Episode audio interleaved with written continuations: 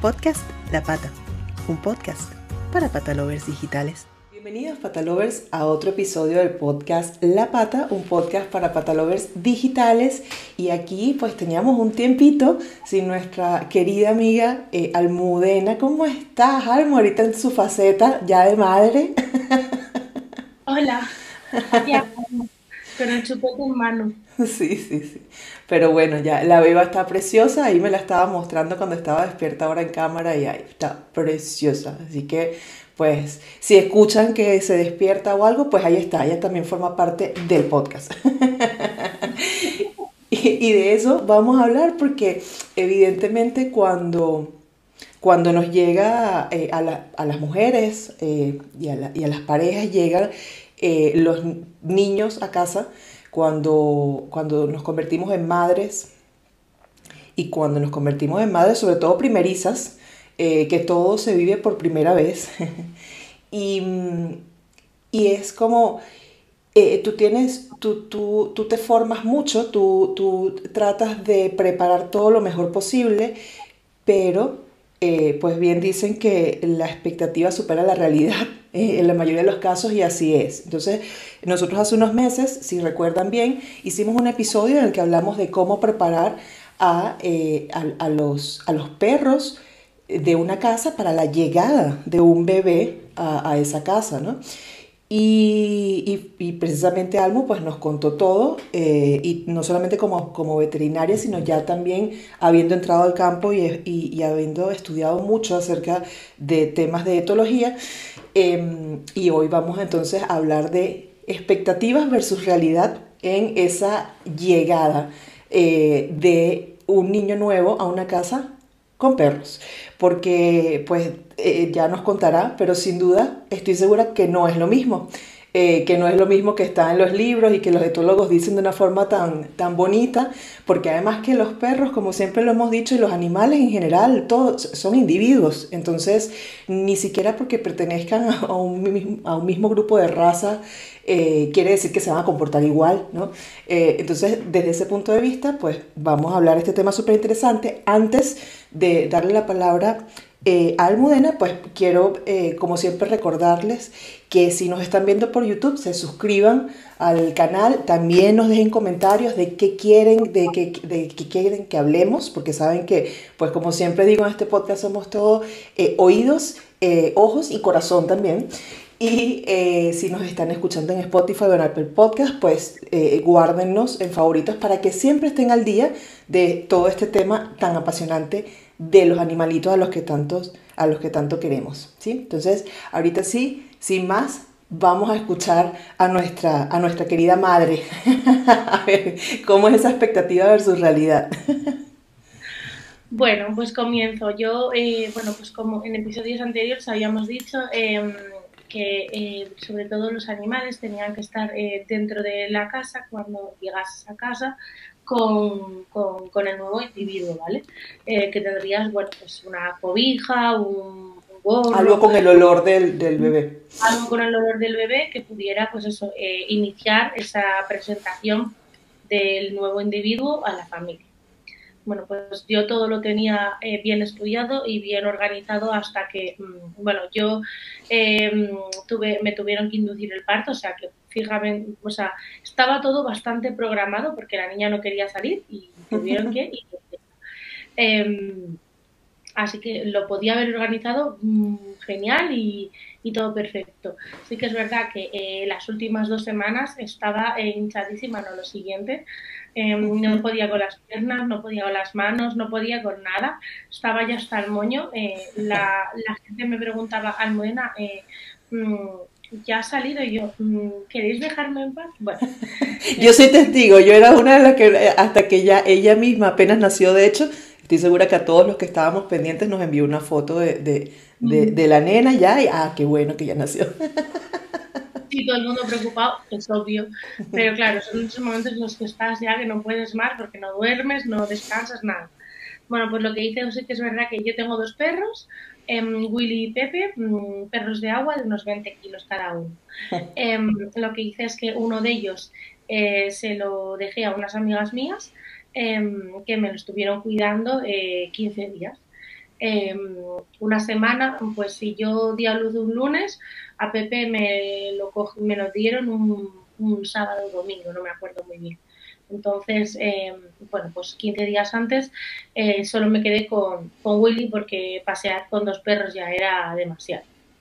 Sí. Entonces me, me hicieron ese favor, se quedaron con él. Y eh, un día antes de dar a luz em, llevé el perro a casa de mis padres, em, que tienen una finca, y allí estuve, lo, lo, dejé. Allí lo dejé para que, para que lo cuidasen, para bueno, pues estar más relajada y todo. Bueno, pues em, nada, nació la niña, estás en el hospital y todo eso, y cuando vuelves, em, el cansancio que tienes, porque obviamente en el hospital no descansas, quieras que no, eh, los puntos, em, bueno, mm. pues eso eh, nadie te lo cuenta eh, hasta que no te, hasta que no lo vives, nadie, aunque te lo cuenten, nadie te dice pues en qué momento puedes estar, porque claro, yo no sabía cómo iba a estar, si iba a estar bien, si iba a estar mal, caminar caminaba, pero bueno de aquella manera. Entonces, em, cuando volvíamos para casa, em, pedí que no, no, me trajeran ningún perro. O sea, la opción era tener en casa los perros para cuando llegara la niña y todo eso. Pues mm, no, estaba tan agotada, eh, tenía, me dolía todo. Em, luego la subida de la leche, bueno, fue todo tal caos que mm, lo que menos necesitaba era eh, estar pendiente, pues eso, de los perros, de todo. Por un lado me sentí mala madre, estás en unos momentos que te sientes mala madre en todos los sentidos, ¿vale? Entonces, si la estaré cuidando bien, no la estaré cuidando bien, que te suba la leche, todo. Y aparte me sentía mala madre porque, claro, pues yo que sé, Willy me echaba mucho de menos, Pepe ya estaba insoportable porque quería ya volver a su casa, bueno. Entonces, bueno, son un, un completo, bueno, pues son muchas emociones y un completo desastre. Un, un cóctel de emociones allí. Exactamente. Entonces, nada, lo que hice, lo que hice fue mm, intenté, pues eso, llegué un jueves a casa intenté descansar lo máximo posible y me trajeron a Pepe pues un sábado domingo.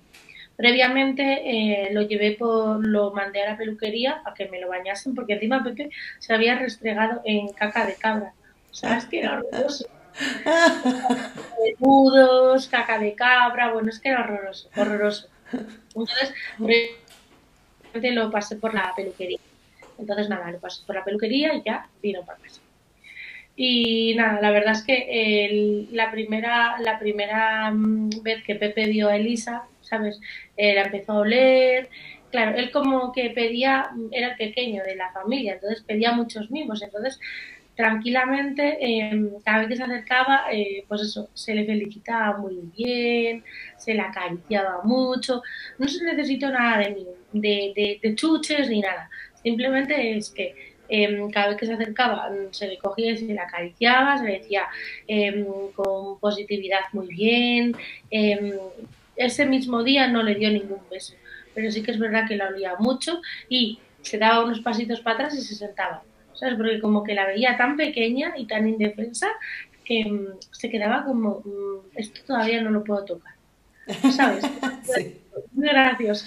Entonces, sí que es verdad que eh, antes de, dar a luz me había, mm, eh, me había, eh, había comprado un arsenal de, de, snacks naturales, ¿vale? De mm, huesos de cuero, cortezas de, vaca, todo esto para que mm, desgastaran churpis, para que desgastaran em, la, toda esa ansiedad que yo no les podía aportar jugando con, la masticación, sí. Claro, para que quitaran toda esa energía, ¿vale? Entonces, eh, pues eso, todos los días eh, le decía que se acercara a Lisa, em, le, daba, le daba mimos, le daba caricias y luego aparte le daba un hueso de esos o una corteza o lo que fuera. Depende de, depende de cómo me cuadras. Como tenía, como he dicho, un arsenal, pues iba cogiendo. Y mm, sí que es verdad que como con los puntos estaba bastante, mm, bastante, bueno, pues dolorida, sí que es verdad que le dije a mi madre que mm, se quedara con Willy eh, 15 días. O sea, los 15 días que estuve sin Pepe, pues otros 15 días sin Willy. Entonces, pues si no fue en esa semana, fue a la siguiente semana. Ya eh, estuve mucho mejor y todo eso. Y nada, con Willy, como estaba en casa de mis padres, sí que es verdad que iba por allí, me sentaba y eh, se dedicaban a olerlo. Lo mismo, se dedicaban a olerla y daban unos pasitos para atrás y se sentaban, como diciendo, ¿esto qué es? ¿Sabes? Entonces, eh, luego yo lo que hacía era cogía la mano de la niña, ¿sabes? Y se la plantaba, se la ponía, mm, se la ponía así sobre la cabeza. ¿Sabes? Y le decía, mira qué mimos te da. Bueno, sobre todo palabras positivas, palabras con cariño, porque ellos eh, al final es un nuevo integrante, están nerviosos. Em, entonces, eh, creo que mm, yo solo hice mm, ir fluyendo, ensayo-error, o sea, perfectamente lo podría haber hecho de mil maneras mejor, pero bueno, sí que es verdad que mmm, tengo la suerte de que me fue muy bien, de que mis perros entendieron que es parte de la familia y que es algo mío, porque bueno, igual tiene mi olor o algo, pero lo han aceptado muy bien. Eh, ahora, por ejemplo, eh, están muy preocupados por el tema de los lloros. Sí que es verdad que considero que haber trabajado el haber puesto mm, en la cuna o en el carrito un móvil con un llanto de un bebé ha ayudado a que mis perros gestionen eso muchísimo mejor. Entonces, es como, uno, por ejemplo, Willy es como 4 de la mañana, mmm, ¿qué hace llorando la niña? ¿Sabes? Y es como, estoy ya cansado y, por ejemplo, Pepe está mm, súper preocupado. Es otra de las cosas que me hizo gracia porque yo pensé que Pepe, mm, al ser un cacho, bueno, al ser el, más, el más joven, y Willy iba a estar más pendiente mm, de, ella porque mm, era muy protector conmigo durante el embarazo. Y ha sido todo lo contrario. ¿Sabes? Pepe está súper preocupada, la chupa los pies, cuando la ve llorar, las manos, la cabeza, que después lo que hago es que le limpio las manos, me refiero a la niña. Sí. Em, sí que es verdad que, por ejemplo, con las visitas también, eh, claro, llega el tema de las visitas. Con las visitas está todo genial Sí que es verdad que les he estado enseñando eh, que cuando viene la gente a casa no se tiene que poner tan, tan exaltados, porque bueno, pues mm, con mucha emoción reciben a la gente. Entonces, bueno, pues eh, he cogido y, y, primero los dejaba en la cocina, ¿vale? Los, los dejaba en la cocina y después cuando ya estaba todo más tranquilo, estábamos todos sentados, pues ya les abría hacia el salón, eh, olisqueaban y ya enseguida iban a su cesto de los juguetes a coger alguno para que se lo tiraran. Bueno, buscaban esa, esa mm, atención que antes, cuando llegaba la gente a casa, recibía. Claro, no eran ellos el, el, plato principal, ¿sabes? Era el... Entonces, la verdad es que mm, lo he sabido gestionar bien, ellos también lo han sabido gestionar genial. Mm, sí que he empezado a hacer paseos con ellos y con la niña, yo sola, con mi pareja. Em, claro, al final no tiene nada que ver. Eh, cuando voy yo sola intento llevarle la mochila porque entre el carro, los perros, todo.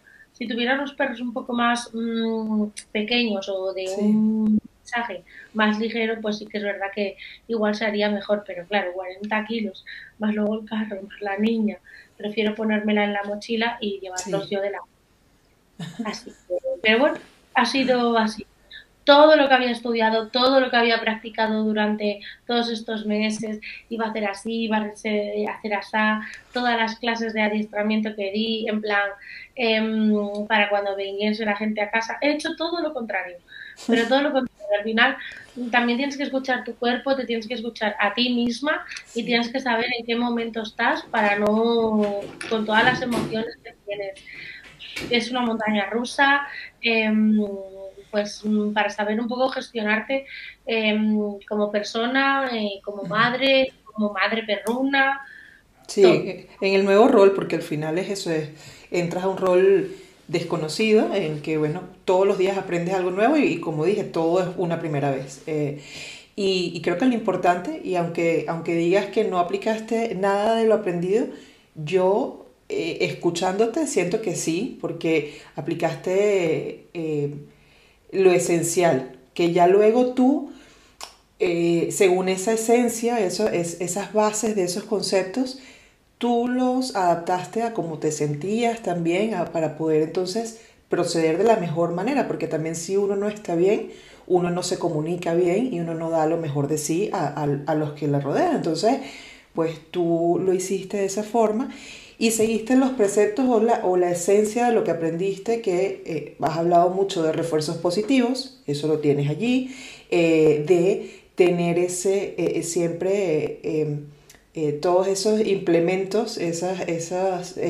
snacks naturales como para que ellos pues puedan también tener y, bajar un poco los niveles de ansiedad y todo con la masticación. también fuiste manejando los espacios de referencia. Eh, entiendo que el transportín no te gusta tanto, entonces es como en la cocina, ellos también me imagino que pasan mucho tiempo en la cocina normalmente, entonces cuando llegan los invitados también los, los, tenerlos allí, pues no pasó nada, esperas que bajen también y se calmen un poco. Eh, y, y al final, pues todo lo has ido haciendo, ahí está la esencia de cada una de las cosas. Ahora, que no le llevaste la prenda, que ellos no estaban en casa cuando llegaste eh, con, la niña, pues no, claro, porque al final también es lo que tú dices, tú eh, y solo una madre sabe, porque ni siquiera las mujeres, eh, por ser mujeres lo sabemos, solo una madre sabe pues lo que es parir y todo lo que involucra, más con cuando no quieres salir, cuando tienen que inducirte el parto. y, y, claro, tú, pues es entendible, o sea... además, um, porque por ejemplo, el, el, método del transportín también lo tenía, porque por lo tenía, lo tenía cogido, lo tenía en el trastero, lo que pasa es que, bueno, digo, el, el transportín al final... Eh, pues mi, mi, casa no es tan grande, entonces el salón es el único medio donde, donde, donde hay como poco de amplitud y todo. Entonces era como los perros, la gente, no sé qué. Entonces, mm, hasta a la hora de, mm, sí, a la hora de, presentar a los perros, de que ellos cogieran sus juguetes y decirles no, no es vuestro momento y los echaba, o sea, los, los echaba, no, los, les decía que para el pasillo ellos mismos se quedaban tumbados esperando a su momento. O sea, es que la verdad es que fueron bastante respetuosos. También eh, creé un vínculo después, al ser madre, creé un, vínculo con ellos porque em, en el periodo en el cual, em, bueno, pues eso, yo, pues por ejemplo, mi chico venía de trabajar eh, y, se quedaba con la niña, esa hora que me daba, que, bueno, esa hora en que me dedicaba a salir con los perros, a darme una vuelta, tanto yo como los perros creamos un vínculo que me parece fascinante. O sea, sabían eh, ese, que ese momento era para nosotros y bueno, pues eso, mm, estabas un rato mm, tranquila, disfrutabas del paseo, disfrutabas de, tus animales. Eh, bueno, pues eh, es irte a, otro, a la otra almudena, ¿vale? Almudena madre de Lisa, almudena dueña de, dos perros, madre de Runa, Em, así que... Em, y que, también, y que también son, em, pues, eh, eh, eh, no es un secreto que los, que los animales, los perros, sobre todo, pues tienen todos estos, estos beneficios terapéuticos, ¿no?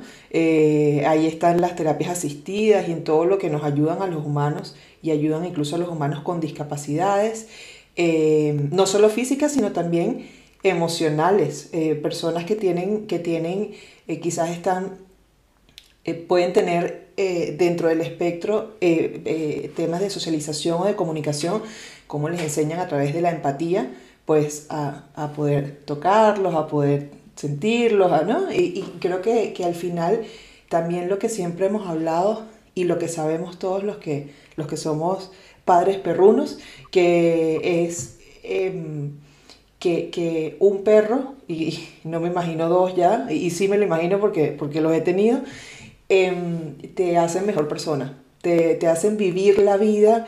Eh, primero porque te hacen responsable de, sus vidas y, y, siempre tú vas trabajando el vínculo, buscando su bienestar, buscando formarte cada vez más para conocerlos, para entenderlos. Eh, y, fortalecer ese vínculo. Y segundo, por cosas tan básicas como eso, te hacen salir de casa, te hacen salir de casa, eh, disfrutar de un momento con naturaleza en el que no tienes que estar gastando dinero ni estar en... Eh, no es más que estar en un parque o ir caminando por una acera y estar con ellos en ese momento. Entonces yo creo que eso también te ayuda mucho en la etapa en la que estás, ¿no? yo sobre todo mm, reitero que se puede, se puede sincronizar, eh, se puede organizar eh, una vida eh, familiar alrededor de un bebé y, de, y, de, animales, da igual que sean perros, gatos, em, los beneficios que tiene para un bebé, o sea, para un bebé, un niño, em, socializar con, un, con los animales es impresionante el vínculo que crean entre ellos.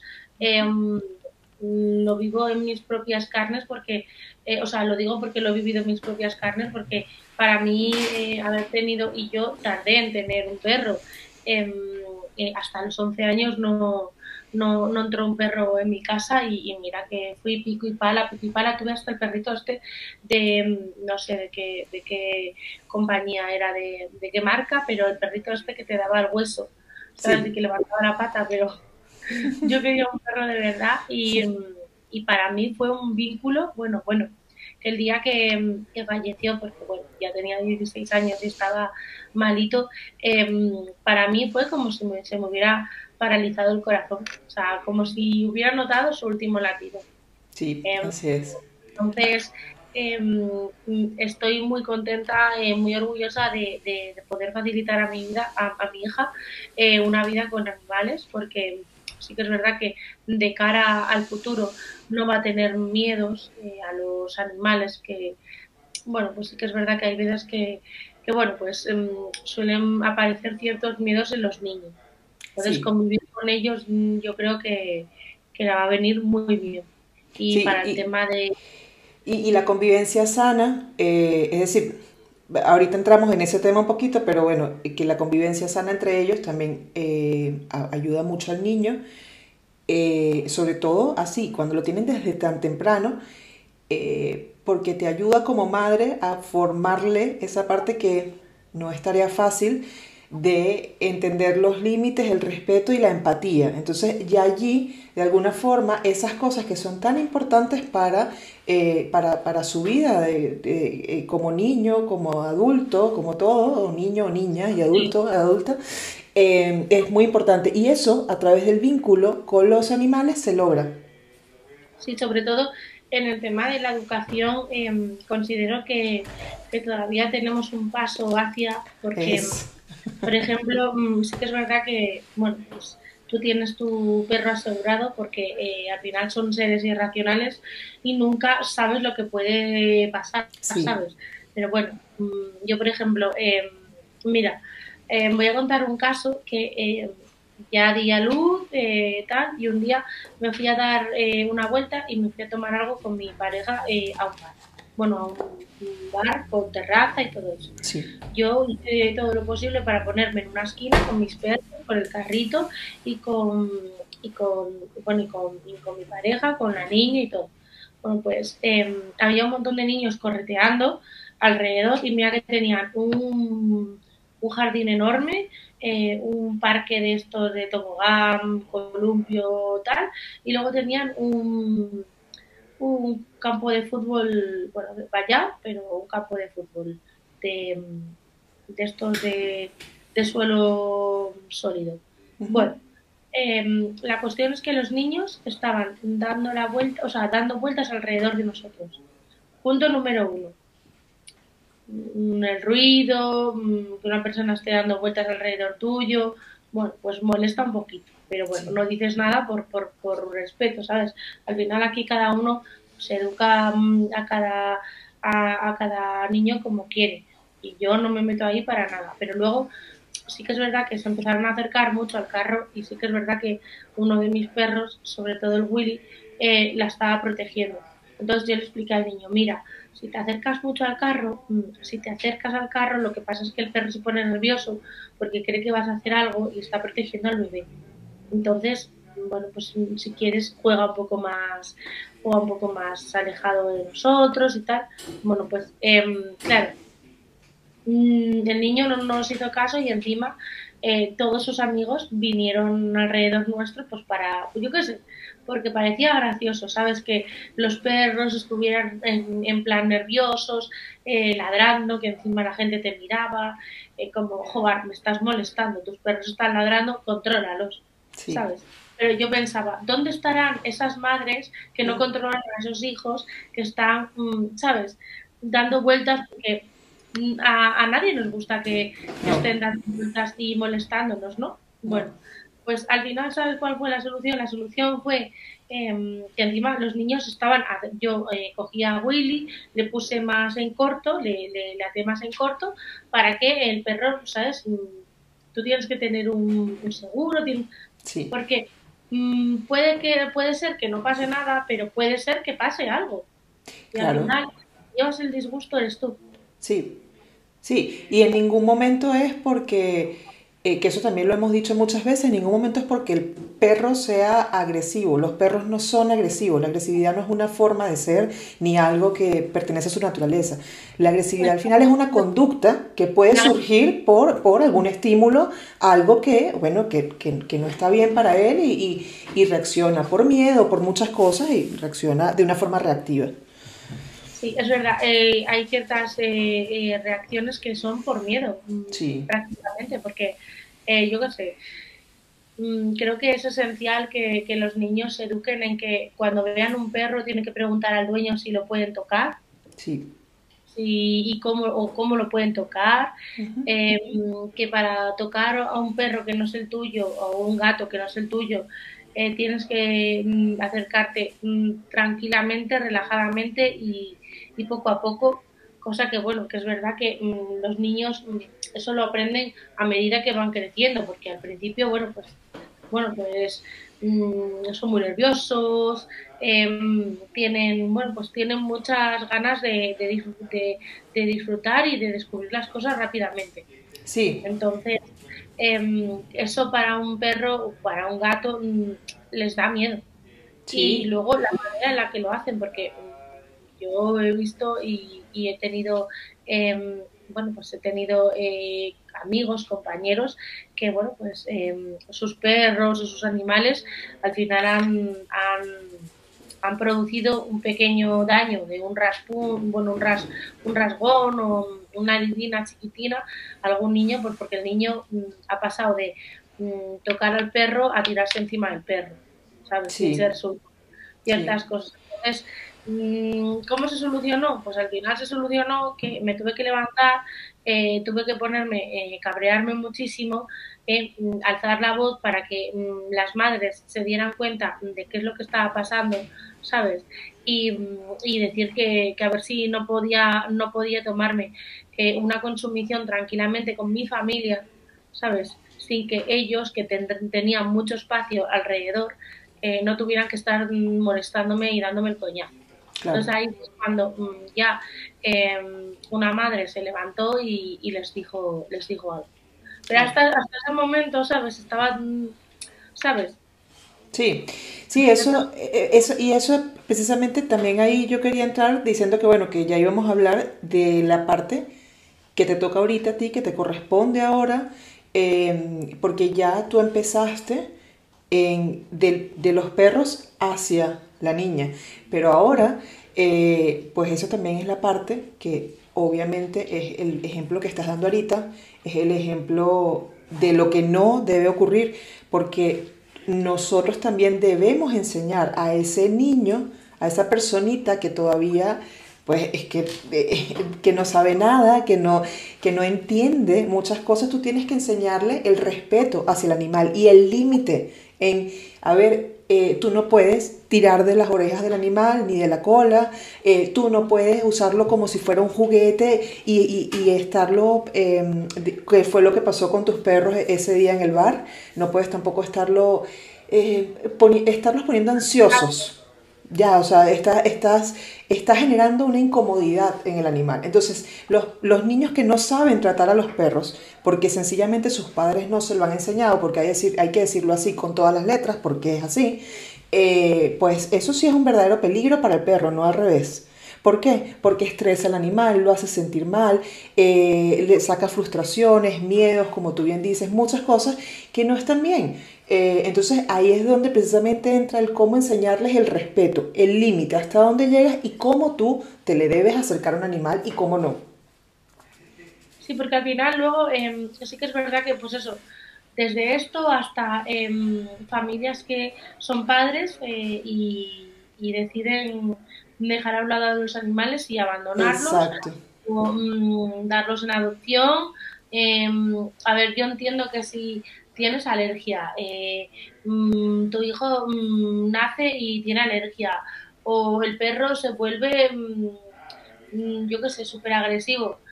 También te digo una cosa, previamente, eh, bueno, pues tu parte es tener, eh, tener bases o por lo menos informarte o llamar a un educador para eh, tener controlado ciertas cosas. Yo también es verdad que me, me involucré mucho, estudié mucho, miré muchos libros, em, conductas, todo y al final creo que esa relajación que yo llevaba de tener muchas cosas, muchas... Em, muchos em, caminos abiertos a los que podía recurrir si algo no me salía bien, podía ir a, a, otra eh, hacían que todo fuera muchísimo más fácil y bueno, pues pensé en mí, que también eh, cuando da salud es importante también mirar por ti y mirar por, pues, por, tu estado moral, físico, eh, mental y todo. Sí, sí, por tu salud en general. Claro. Sí, entonces me parece que, joder, ya que, mm, pues por ejemplo, los perros los utilizamos y los queremos muchísimo para rescates, para eh, buscar entre los escombros, millones de cosas que no podemos hacer nosotros y recurrimos a estos animales, eh, les demos una oportunidad cuando nosotros queremos formar nuestra propia familia, ¿sabes?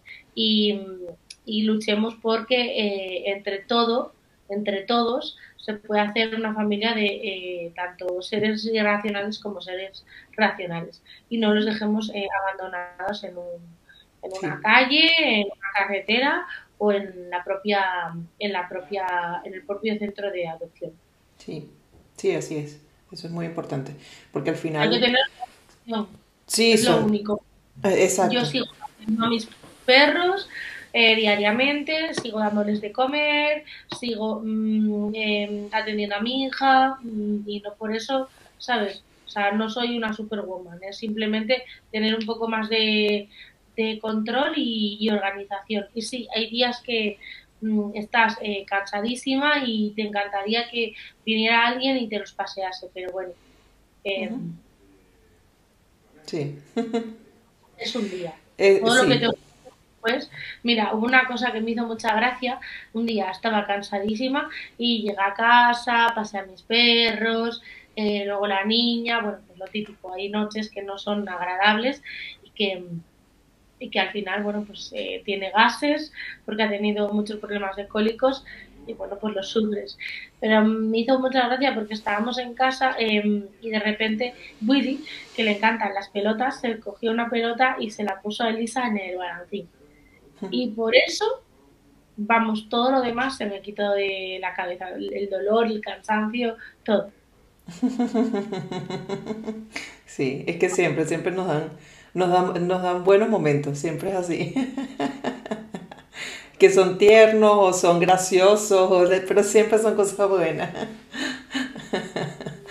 bueno, nada, eh, yo, yo, yo creo que es muy importante el, el ser reales y y sinceros eh, también y compartir las experiencias, eso ayuda, eso ayuda todo el mundo, ¿no? a ver también diferentes puntos de vista, a escuchar de experiencia previa y, y, bueno, ya saber un poquito más acerca de lo que pudiese o no pasar y también entender que como individuos pues no siempre, no, no siempre reaccionamos ante los cambios con todas, la, con todas las, las cartas de, o, la, con todas las herramientas que hemos aprendido y que sabemos que son el proceder correcto, sino que también es como nos sale un poco en el momento, eh, sobre todo cuando son cambios tan importantes como, como la maternidad. Entonces, eh, nada, me gustó mucho esta charla.